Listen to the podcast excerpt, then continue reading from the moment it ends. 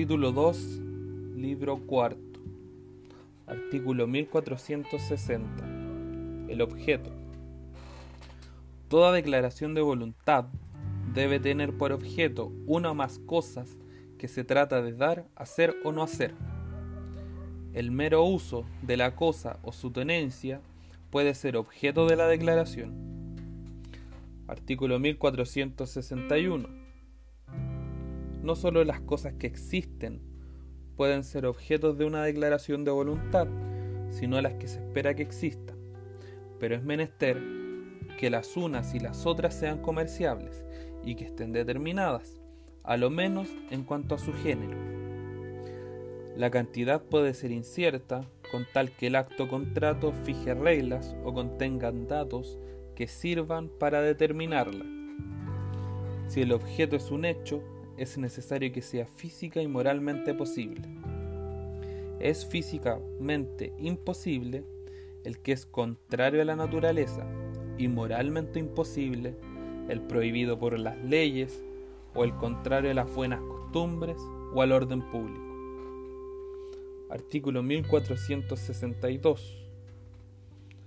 Hay un objeto ilícito en todo lo que contraviene al derecho público chileno Así, la promesa de someterse en Chile a una jurisdicción no reconocida por las leyes chilenas es nula por el vicio de objeto. Artículo 1463. El derecho de suceder por causa de muerte a una persona viva no puede ser objeto de una donación o contrato, aun cuando intervenga el consentimiento de la misma persona. Las convenciones entre la persona que debe una legítima y el legitimario, relativas a la misma legítima o a mejoras, están sujetas a las reglas especiales contenidas en el título de las asignaciones forzosas. Artículo 1464. Hay un objeto ilícito en la enajenación, primero, de las cosas que no están en el comercio, segundo, de los derechos o privilegios que no pueden transferirse a otra persona. Tercero, de las cosas embargadas por decreto judicial, a menos que el juez lo autorice o el acreedor consienta en ello. Cuarto, de especies cuya propiedad se litiga, sin permiso del juez que conocen el litigio.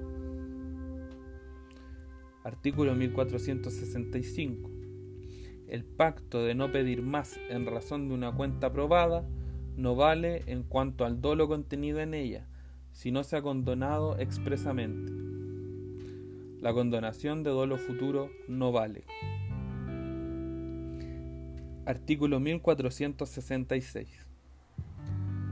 Hay, asimismo, objeto ilícito en las deudas contraídas en juegos de azar en la venta de libros cuya circulación es prohibida por autoridad competente, de láminas, pinturas y estatuas obscenas y de impresos condenados como abusivos de la libertad de prensa y generalmente en todo contrato prohibido por las leyes.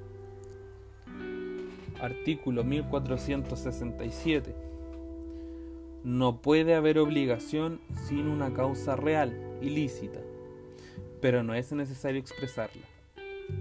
La pura liberalidad o beneficencia es causa suficiente.